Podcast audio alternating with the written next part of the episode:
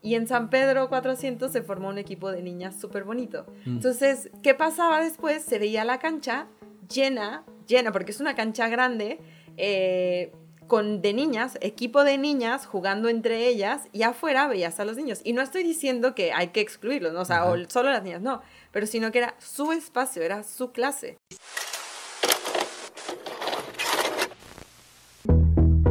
Tripulantes del multiverso, todo está conectado. Sintonizamos historias de seres extraordinarios que revolucionan nuestra realidad. Este es el show singular.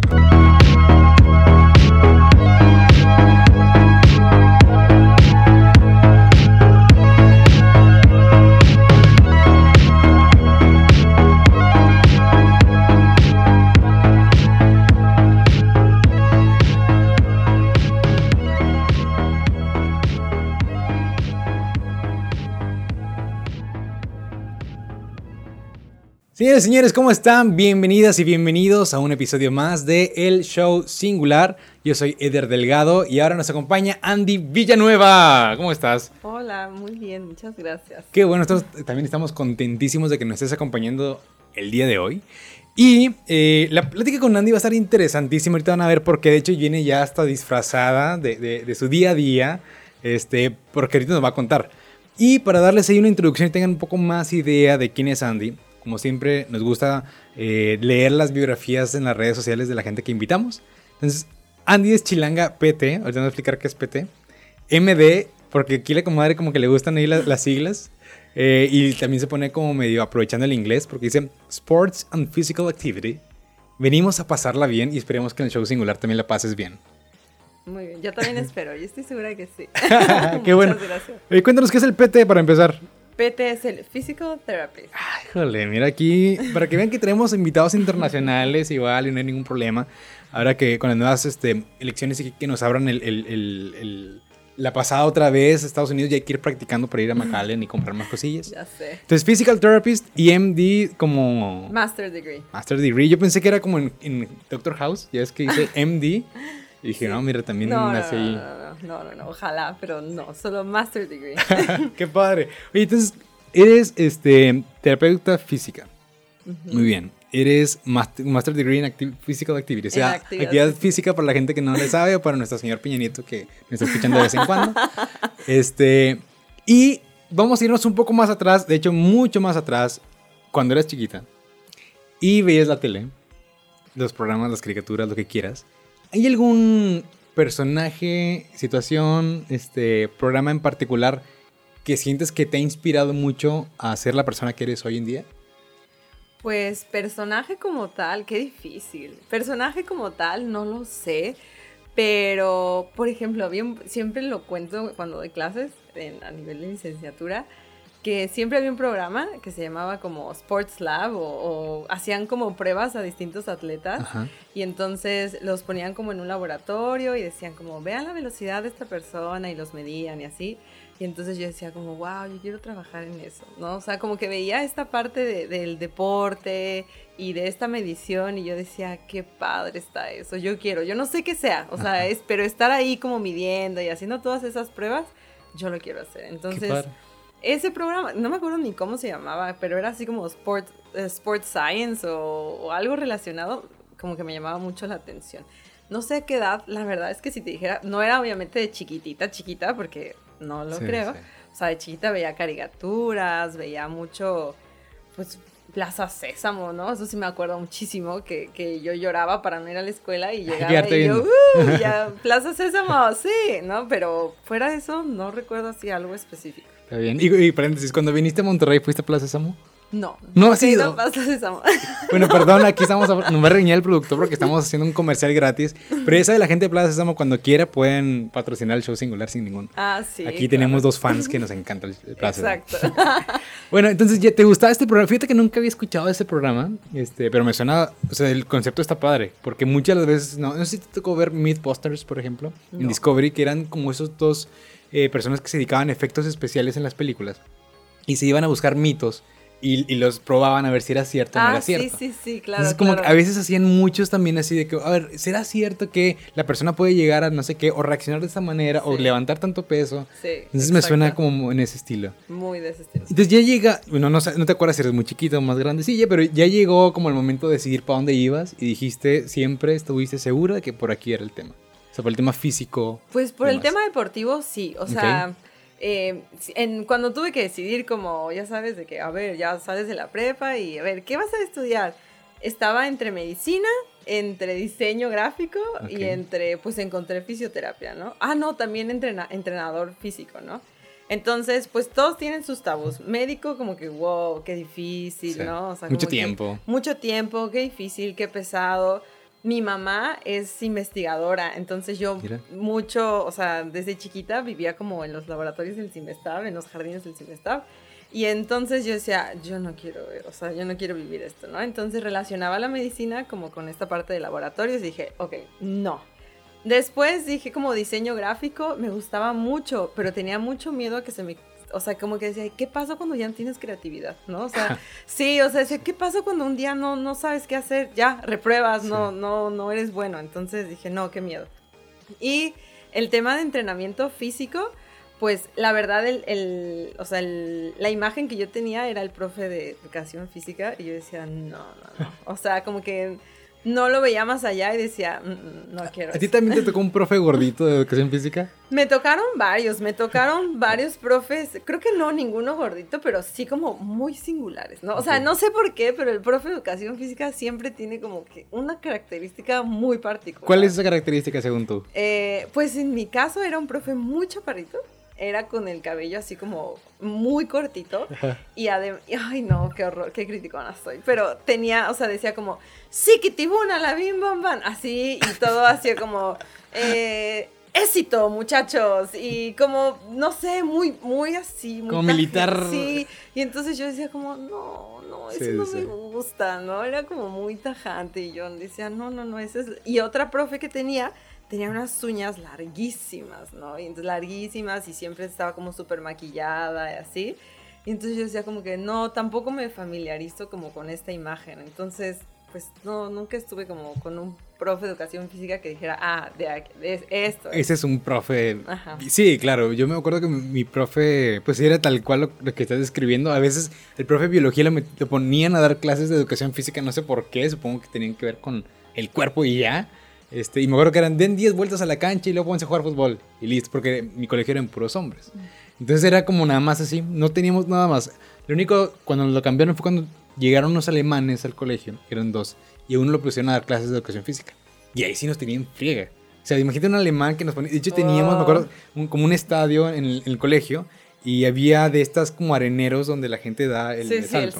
salto. Ajá. Entonces, pues era la primera vez que lo íbamos a usar. Todo el mundo de que, Oh. bueno, ya nos van a enseñar algo diferente, ah, ¿no? no es para hacer figuritas. Claro, yo, yo llevaba siempre mi, mi cubeta para hacer los castillos, Sí, pero sí. No, no funcionaba.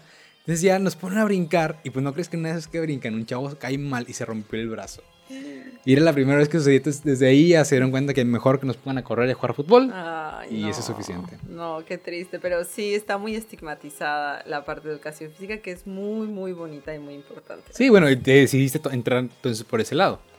Sí, entonces eh, yo tu- también tuve el privilegio desde muy chiquita de vivir en Estados Unidos. Mm. Entonces ahí viví en un pueblo muy chiquito, eh, en donde es la Universidad de Carolina del Norte, que hay un personaje muy famoso que, que este, jugó básquetbol ahí, que es Michael Jordan, ¿no? Mira nada más. Entonces, el pueblo era tan chiquito que lo que se festejan son los torneos de la NCAA, ¿no? Entonces, jugaba el equipo de la universidad y todo el pueblo se enteraba, ganaba, todo el pueblo, o sea, era súper deportivo el, el aspecto. Entonces, como que desde ahí creció esta cosa de deporte.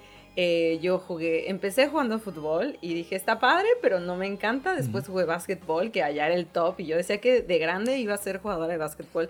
Evidentemente no sucedió, ¿no? O sea, por mi 1.59 además había muchas barreras de entrada.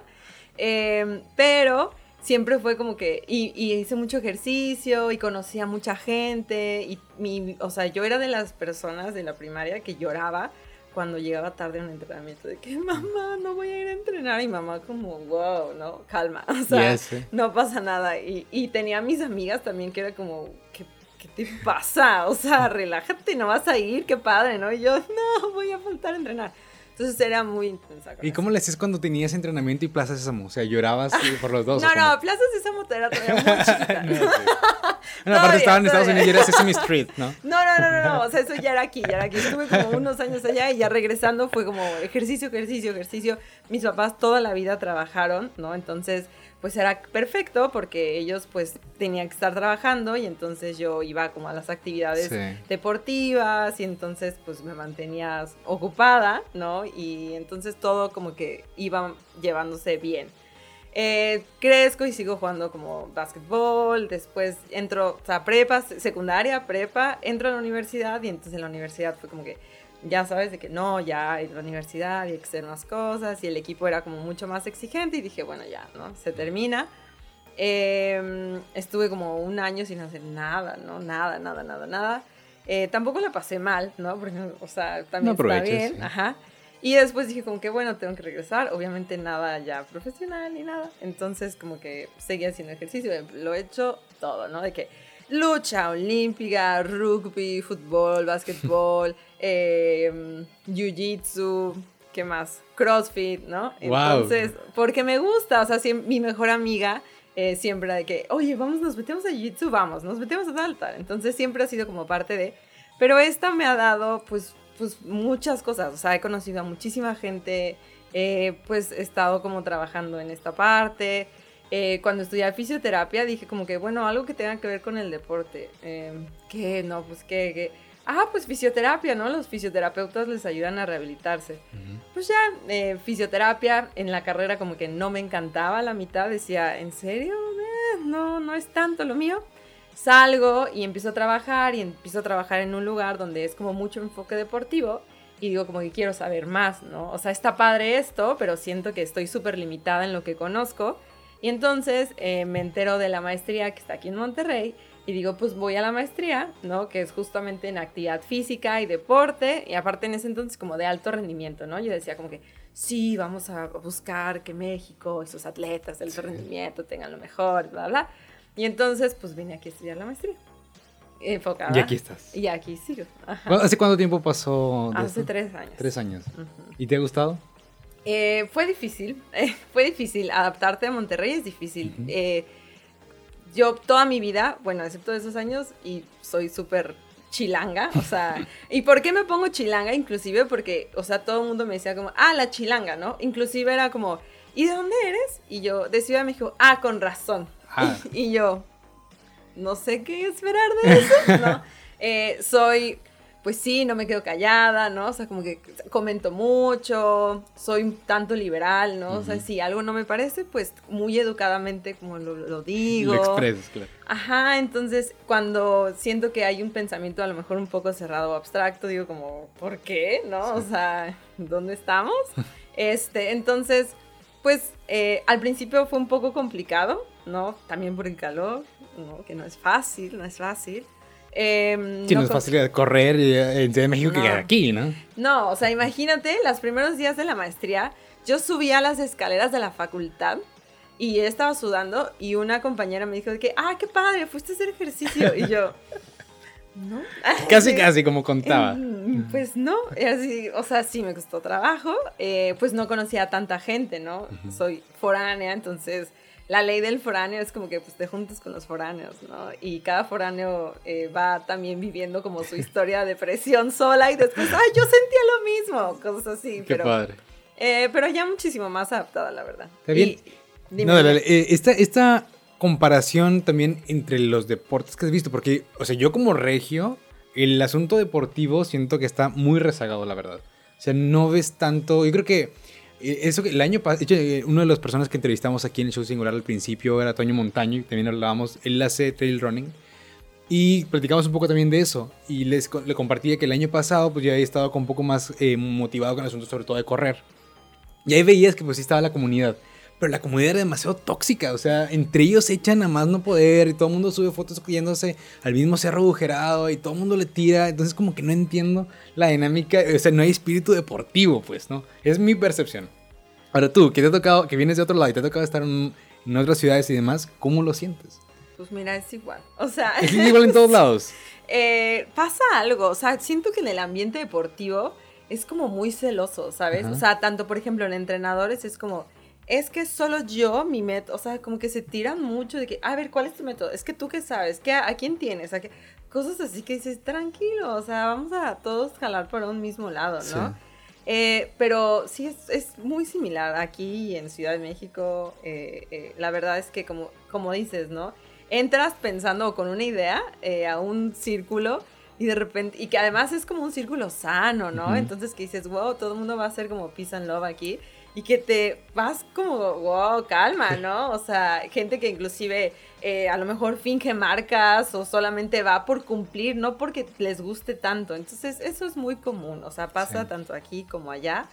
Pero pues sí, son cosas que también se tienen que ir como modificando y cambiando. Y también entender el deporte como esta parte que te ayuda, ¿no? Que te hace sentir bien, que no tiene que ser todo el tiempo ganar o perder. Que eso sí estamos súper...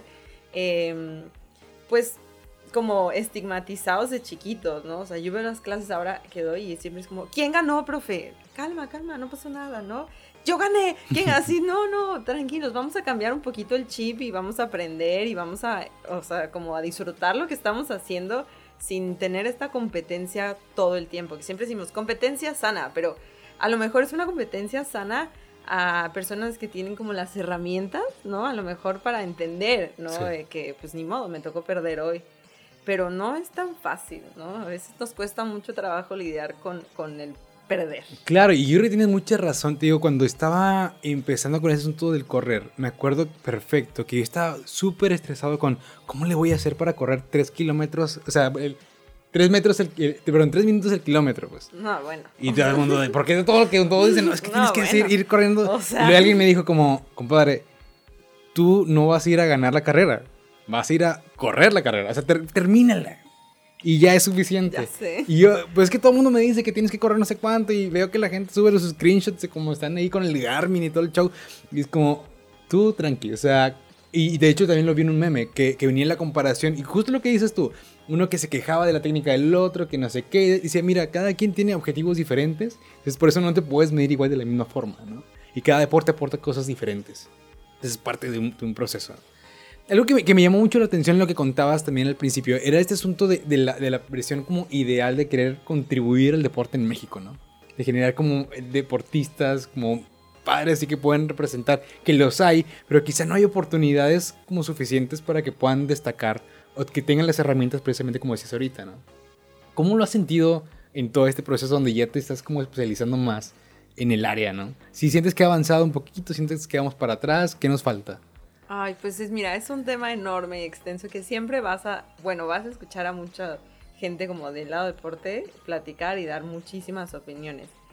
Eh, talento en México hay muchísimo, o sea, de verdad no sabes la cantidad de talento que existe.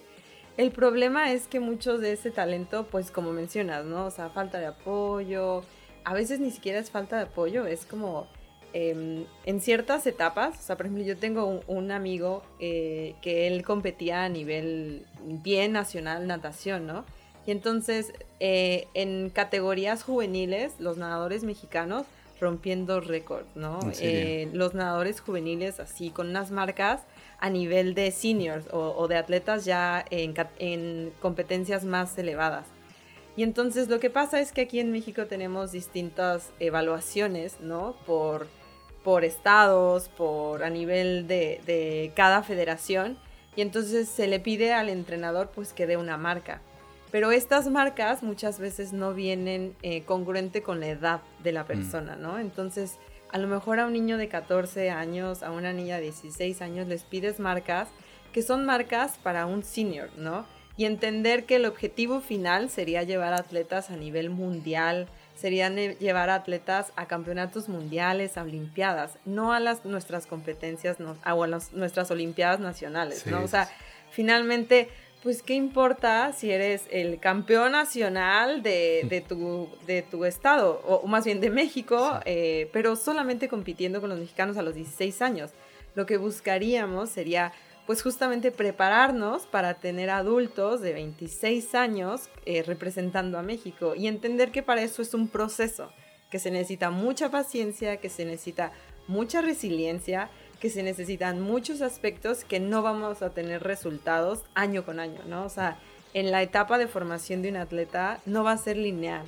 Siempre va, hay momentos picos, hay bajos, hay, o sea, no, imagínate que un atleta le pidas siempre estar a intensidad máxima, volumen máximo, a mentalidad máxima, o sea, es súper complicado. Imagínate todo el tiempo estar pensando, me va a ganar una marca, tengo que estar así, tengo que comer así, tengo que dormir tal. Es súper desgastante, ¿no? Entonces, justamente al pedirle a gente tan joven que tenga este nivel como de mentalidad y exigencia, lo da, porque sí lo da, o sea, de verdad es que el talento es impresionante, pero pues llega un momento que aquí se dice que quemas al atleta, ¿no? O sea, son los 18 años, 21 años y el atleta trae tres cirugías, un chorro de, de lesiones, eh, psicológicamente ya está harto, ¿no? O sea, dice, ya estoy harto de la federación, de mi entrenador, de mi, o sea, de mi siglo, y entonces dice, adiós, ¿no?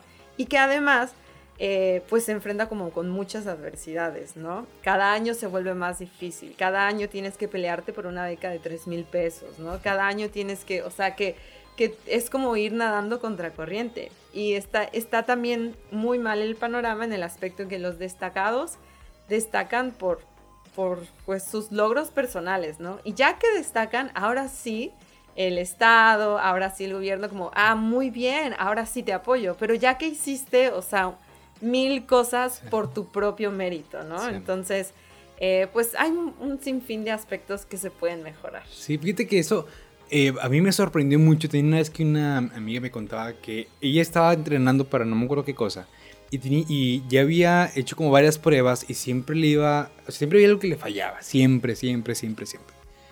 Y que descubrió que existía eso de la psicología deportiva y que fue con un psicólogo del deportivo.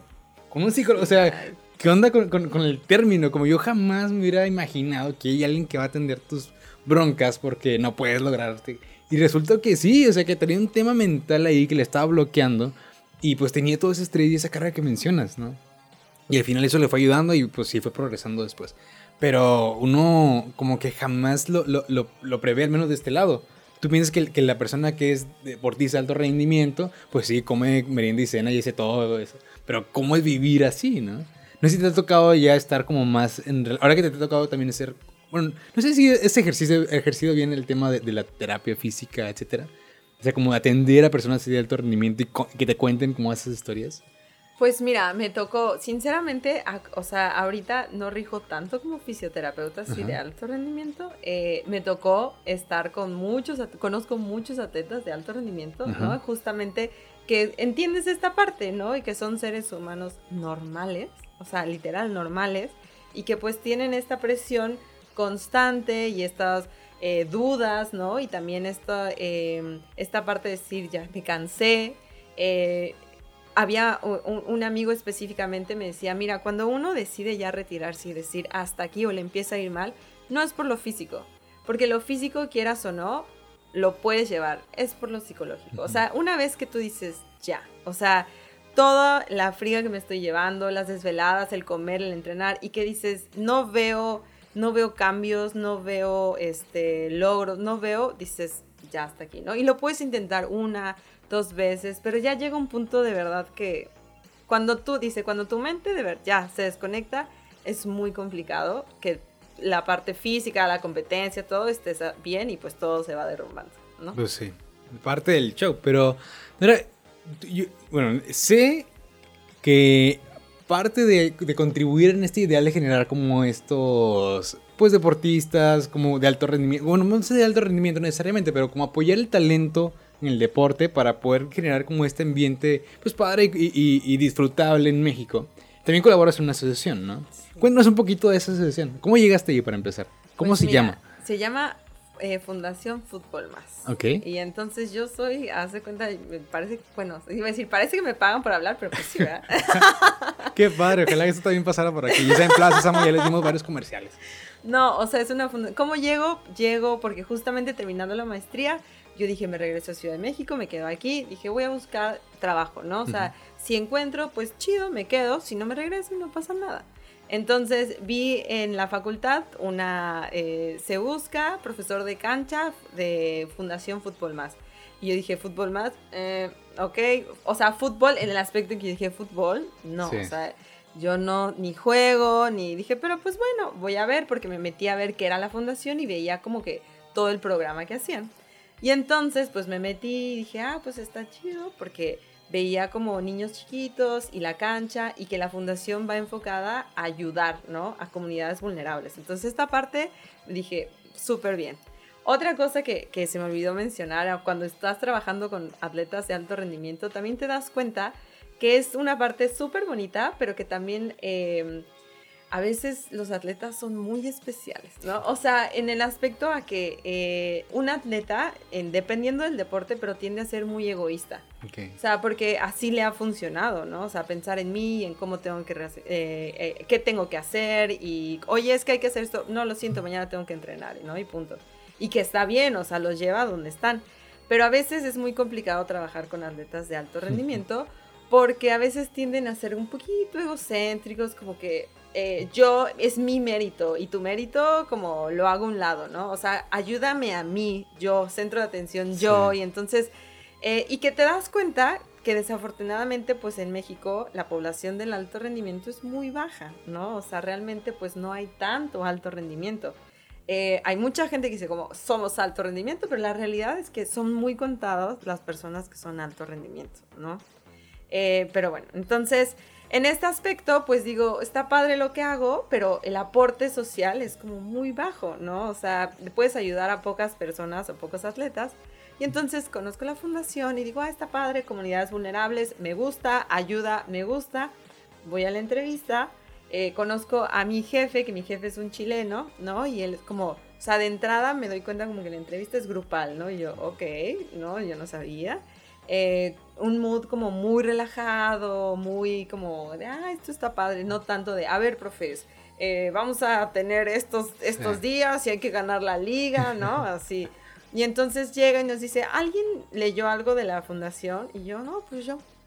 Y todos, no. Todos bien serios, además, ¿no? Así como súper serios, como bien competitivos, ¿no? O sea, yo, wow, calma, no pasa nada, es la entrevista, ¿no? este, y pues ya em, justamente hacemos la entrevista grupal, nos pide, ¿no? En la primera entrevista, ok, dibujen. Todos como, ¿qué? sí, dibujen, o sea, dibujen como cosas personales, ¿no? Y se dibujen porque pues finalmente van a trabajar con niños y pues el, el, arte, el dibujo es una manera como muy sencilla para ellos. Y fue como, ok, y ya dibujé, bla, bla, bla, hicimos como ahí la entrevista. Salgo y me dice, oye, eh, ¿tú te vas a regresar o te vas a quedar? Y le digo, no, pues me planeo quedar, o sea, depende, pero pues quedarme. Ah, súper bien. Y me dice, por favor, te pido que te metas a la página y veas más de lo que estamos haciendo. Eh, te va a gustar. Y yo, ah, sí, o sea, yo iba como que, ah, ok. Me metí y error, porque me metí, empecé a buscar más y dije, sí quiero. O sea, ya, porque error digo, porque si me hubieran dicho que no, o sea... Sí, lo, lo sueltas y listo. Sí, dices como, ah, no, ni me gustaba, ¿no? Pero ahora decía como que, ay, no, sí quiero, sí me gusta. Y pues ya, entré a la fundación, entré a la fundación con un proyecto que se llama Barrios en San Pedro 400. Eh, que es muy chistoso porque todos me dicen comunidad vulnerable. San Pedro, eh, no, como que no hace clic, ¿no? O sea, dices, eh, pienso en otras comunidades vulnerables, pero pues bueno, el municipio compra el programa, eh, específicamente en San Pedro 400, y pues empiezo mi labor en cancha, ¿no? Y pues es una, la fundación básicamente hace, eh, se creó tres amigos, eh, uno venía como de sus estudios de Harvard, hicieron como eh, una plática y dijeron, oye, mira este proyecto, Imagínate que pudiéramos llevar un balón a todas las partes del mundo, o sea, a Haití, a Chile, es chilena la fundación, a Chile, y siempre que llevamos un balón, pues ¿qué pasa? Pues la gente se junta, porque una de las personas que empezó la fundación siempre cargaba con un balón. Entonces, ya yo al lugar al que voy, pongo mi balón en la cancha y se hace una reta, ¿no? Y entonces no importa si hablas el idioma, si no lo conoces, si son amigos o no son amigos, pues te pones a jugar la reta y ya, ¿no? Y se crea este vínculo, se termina la reta y ya está, pero lo hace pues e, en ese momento un balón y el fútbol. ¿Por qué no hacemos esto eh, más como en forma y le damos como esta, cuando hacemos estas retas, pues eh, somos organizados, porque nos organizamos en la hora, porque nos organizamos en el equipo, porque nos conocemos y le damos como toda esta formación en cuanto a la parte social. Entonces, pues se crea la fundación y la fundación es eso, lo que eh, busca es justamente crear un, un, aspecto social, ¿no? O sea, el puente es el fútbol. Eh, sí ayudamos y sí este, trabajamos justamente como la técnica del fútbol y, y esta actividad física y el deporte, pero el final va a ser eh, finales sociales, ¿no? O sea, trabajar eh, justamente como la empatía, la tolerancia, el reconocimiento de emociones, eh, muchos aspectos de desarrollo para la vida, decimos nosotros, que le ayuden finalmente a los niños, a las niñas y a las jóvenes a poder afrontar adversidades en su vida y en su comunidad, ¿no? Que las viven, o sea, esas ya están, todos los vamos a tener. Pero entonces, decir, además de darte este aporte físico, emocional, te queremos aportar algo más, herramientas que te ayuden a ser una mejor persona y no solamente un mejor jugador. Claro, qué padre, mira aquí todo el eslogan, con razón le pagan por hablar aquí la comadre. Y fíjate, pero la gente que no ubica este, lo que menciona de San Pedro, San Pedro, no sé si todavía lo sea, pero era, era o es la, el, municipio más, eh, como más rico de toda Latinoamérica. Entonces, y está en México. Y de hecho, eso mismo también lo hace el municipio más desigual. Porque yo me acuerdo perfecto también cuando eh, me tocó colaborar en un proyecto por ahí. Veías que estaba una, una, una, colonia de este lado, había una calle y de enfrente había una, otra colonia, pues muchísimo, mil veces mejor. O sea, y entonces eh, generas estos espacios como, como de conflicto, entre comillas, ¿no? Donde, donde ves la desigualdad a más no poder. Y creo que eh, en este aspecto como del deporte, generando estos espacios de comunicación, de, disfrutar, de, jugar y divertirse, eh, pues ayuda como a, minimizar, por al menos por un rato, esas diferencias. O sea, ahí todo el mundo son, son jugadores, juegan igual, a lo mejor y pueden formar parte del mismo equipo y es súper padre. ¿Te ha tocado alguna historia así que te haya marcado, te haya dicho, oye, ¿sabes qué? Me doy cuenta que realmente estoy haciendo lo que me gusta y que estoy generando un impacto. Ay, son muchísimas.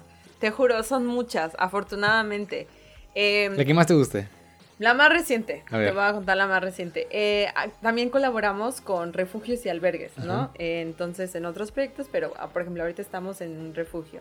Entonces, la que más eh, ahorita tengo presente es de un niño, ¿no? De, de, aproximadamente 10 años que viene de violencia familiar, justamente muy fuerte, que fue como aislado de, de su familia. Bueno, está con su mamá, su hermana, pero lo aislaron como la persona del agresor y entonces tiene mucha dificultad en cuanto a la convivencia, ¿no? A la convivencia y el afrontar justamente esta parte del enojo y la derrota. O sea, tiene muy marcado que las niñas no pueden ganar, que los niños sí, pero las niñas no. O sea, ¿cómo va a ganar la niña? Y que si a mí me toca en el equipo donde somos, eh, están las niñas, voy a perder. Entonces, en las primeras actividades, pues era muy complicado porque, eh, pues metían gol, metía, participaban las niñas y, la manera de reaccionar era muy agresiva para él, ¿no? O sea, él se aislaba, gritaba, se empezaba a pegar, etc. Eh, y entonces ha sido como este trabajo, nosotros trabajamos mucho con lo que decimos tarjeta verde, ¿no? En el fútbol está la tarjeta roja y la tarjeta amarilla, que pues hacen evidente eh, aspectos negativos, ¿no? O sea, la amarilla es una advertencia de alguna falta, de algún, este, eh, algún, faltaste al reglamento, etcétera, y la roja es una expulsión, ¿no? Es una, es una acción muy marcada, muy notoria que algo hiciste mal y vas para afuera. En este caso nosotros tenemos la tarjeta verde. La tarjeta verde es todo lo opuesto, es reconocer los aspectos positivos. Entonces, aspectos positivos como se alguien pues se cae, alguien le pegan con el balón y, oye, espera, ¿estás bien? ¿No? Antes de, ay, no me importa, va con el balón, ¿no? Eh, oye, ¿estás bien? Tarjeta verde para ti. Y entonces es este afán de reconocer en ese momento los aspectos positivos. Si a lo mejor tú no habías metido un gol eh, durante cinco semanas y metiste un gol tarjeta verde, ¿no? Y festejamos el gol y con distintos movimientos, porque finalmente eh, el fútbol es diversión, o queremos hacer eso. No, no es esta parte ni competitiva ni violenta, o sea, es pasarla bien. Y es importante también reconocer pues el gol y festejarlo y reconocer los aspectos positivos. Entonces, eh, pues es con esta tarjeta verde es como la protagonista de la cancha, ¿no? Y esto que generamos, pues reconocer, a veces nos vamos solamente el ganaste o perdiste, ¿no? Pero hay que reconocer también el esfuerzo y las acciones que hacen, pues justamente para llegar a, a este ganar. Entonces, en este caso, con este niño, eh, pues cada, o sea, cada, la primera clase fue súper marcada, ¿no? Creo que no logró ni siquiera terminar la clase, porque entonces se aísla, se va y entonces llegaba la mamá y entonces era como todo un drama y, no, no un drama, pero simplemente como se pegaba a la puerta, se iba, regresaba, etc. La segunda clase igual hubo este problema. Bueno, hace la última clase que tuvimos, o sea, porque aparte llegaba y me decía como, eh, ok, vamos a trabajar esto y esto, y levantaba la mano y me decía, em, no hay que enojarnos si eh, las niñas ganan. Muy bien, muy bien. Y entonces otra vez se repetía, si perdemos no pasa nada. Perfecto. Y entonces esa clase, no, o sea, lo manejó muy bien. No te voy a decir, no se enojaba, porque, o sea, es una emoción finalmente, ¿no? pero controlaba perfectamente el enojo. O sea, sabía que si se enojaba en ese momento lo iba a aislar de la clase y que no iba a poder terminar y jugar. Entonces esa clase justamente estuvo como muy bonita porque termina y hacemos un círculo final y entonces eh, damos estas tarjetas verdes, ¿no? Como a, de quién como tuvo estas acciones positivas.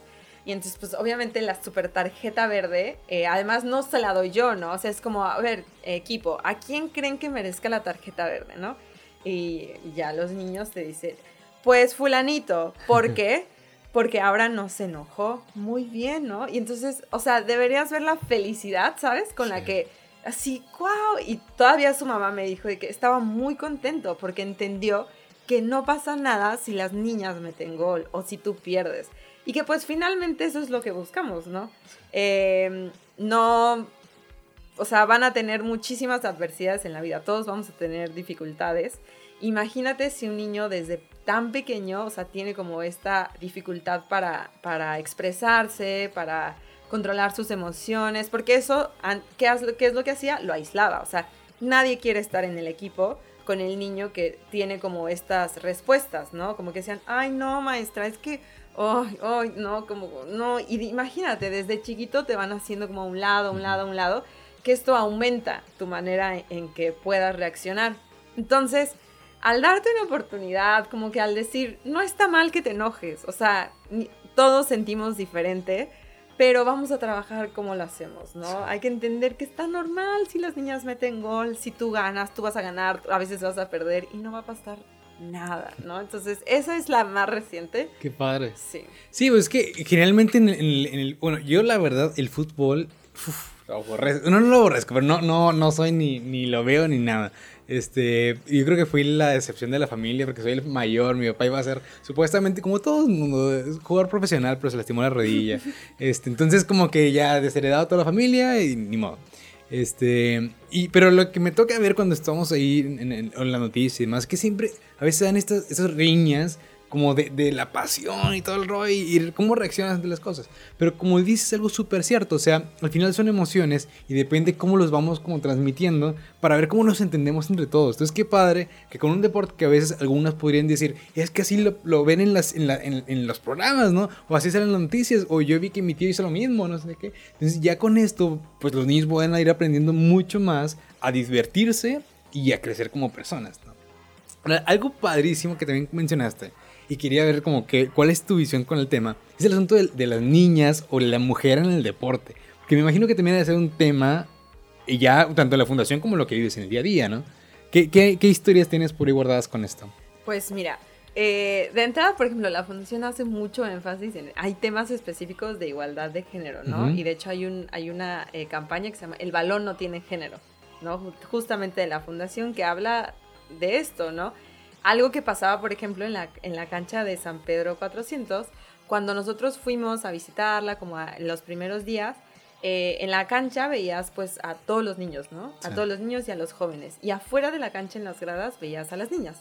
y entonces cuando llegábamos a invitarlos les decíamos como, oigan, ¿y ustedes no juegan fútbol? Y me decían, sí. Y luego, no, pero pues es que están los niños, ¿no? O sea, sí, pero pues de repente cuando me invitan o con gente que me siento segura, eso pasa mucho, ¿no? Que sí quiero, pero solamente cuando está mi amigo que sé que me va a permitir jugar y que no me va, pues no, ni siquiera, no es que me diga algo, sino que ni siquiera me la pase o que cuando me la pasen sea como que, ay, ya se la van a quitar, ¿no? O sea, que no me permitan esta oportunidad. Entonces, eso pasaba.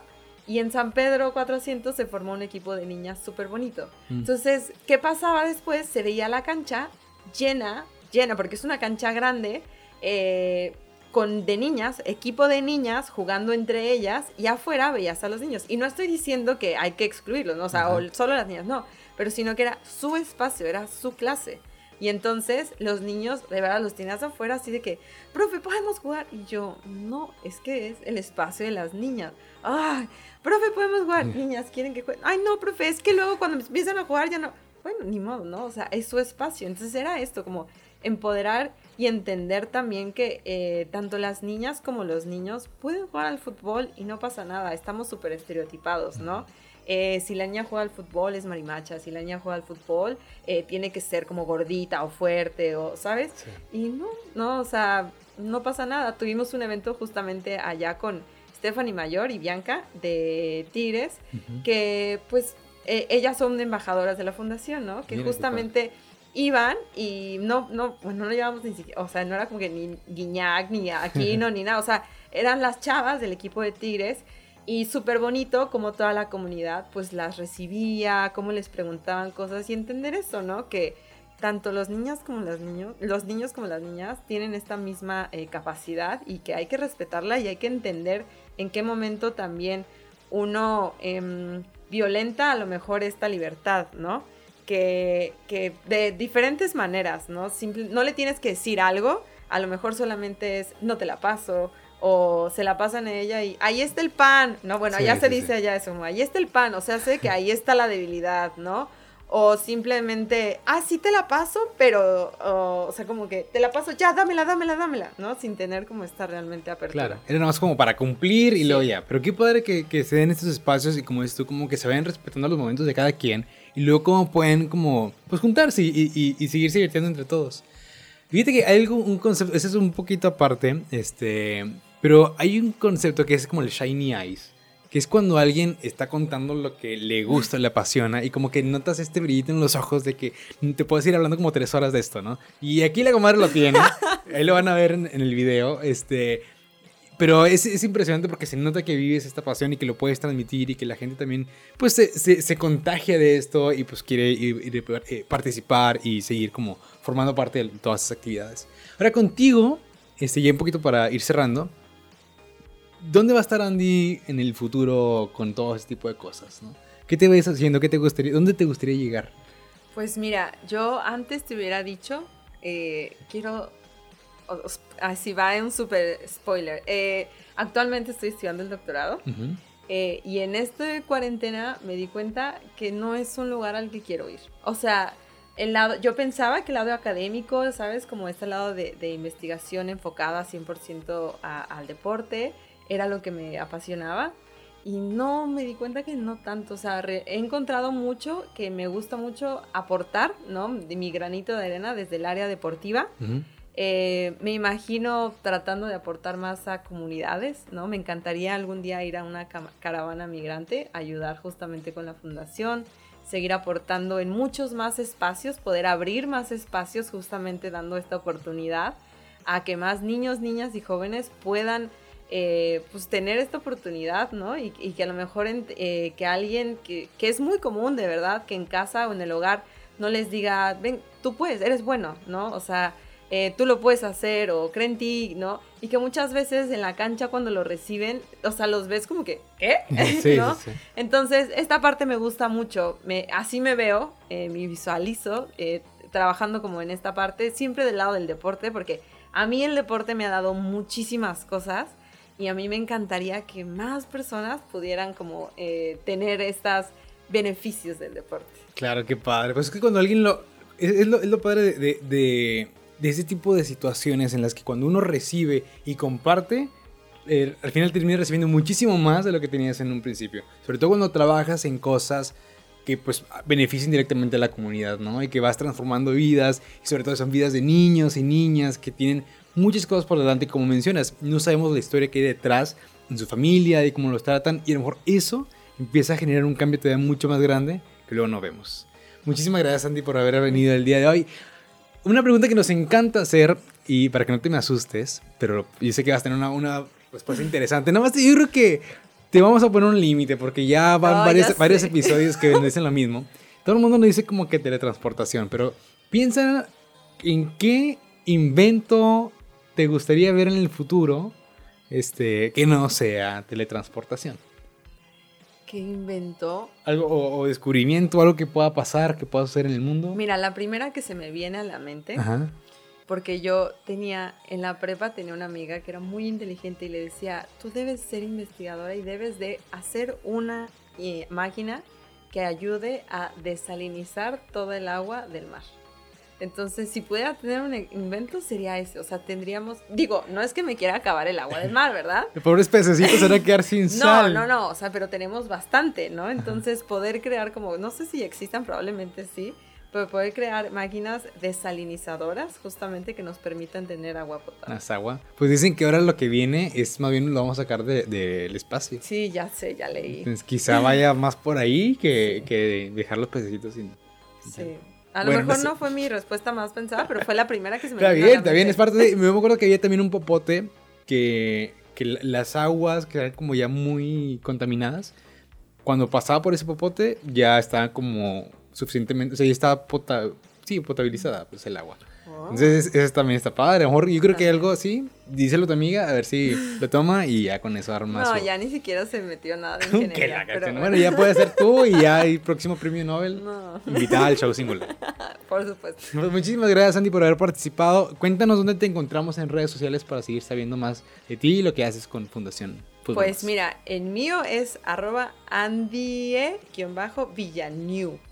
Y el de la fundación eh, que es muy importante, es arroba fundación, eh, no es cierto, es Fútbol Más México y Fútbol Más ORG. O sea, arroba Fútbol Más México y arroba Fútbol Más ORG. Muy bien, pues muchísimas gracias y gracias a ustedes por habernos acompañado. Les recordamos eh, seguirnos en Spotify para que no se pierdan ningún episodio del show singular y también que se suscriban a YouTube para que nos vean en vivo y Bueno, no en vivo y en directo, pero todo color.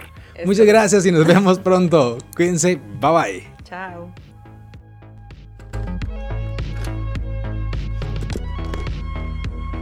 Finalizamos una transmisión más de El Show Singular.